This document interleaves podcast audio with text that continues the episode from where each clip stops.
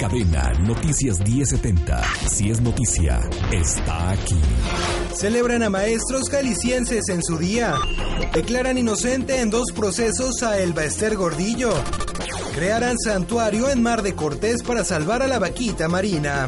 Enseguida más información.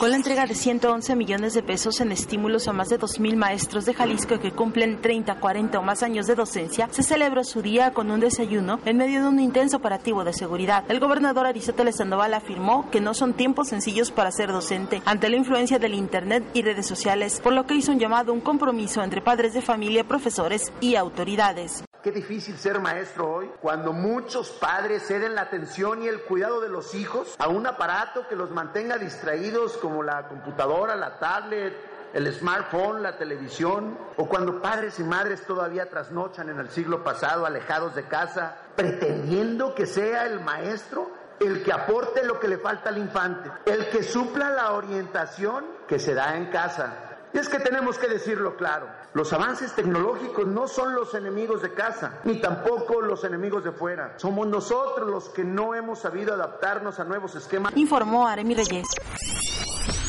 Elba Ester Gordillo fue declarada inocente en dos de los tres procesos en su contra. El abogado aclaró que se le declaró inocente del delito de defraudación fiscal y la Procuraduría no podrá impugnar el proceso por ser una resolución del tribunal colegiado. Así solo quedará un proceso por lavado de dinero y delincuencia organizada, amparo que ya está en fase de revisión.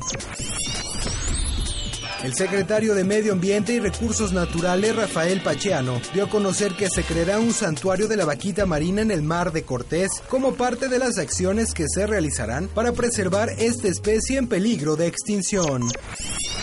Información deportiva. En Chivas están contentos por el pase a semifinales, así lo aseguró el estratega de los rojiblancos, Matías Almeida. Es importante volver a tener el, el, nuestro arco en cero e insistir con el juego y moviendo desde un sector al otro el balón porque sabíamos que íbamos a tener chance porque ellos habían cambiado su estrategia el primer tiempo y al quedar con cuatro atrás íbamos a encontrar los espacios que encontramos. Entonces la lectura fue esa. Para Mega Radio Deportes, Jesús Bernal.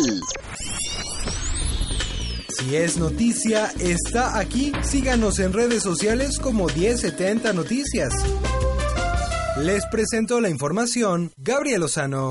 Esto fue Cadena Noticias 1070. Si es noticia, está aquí.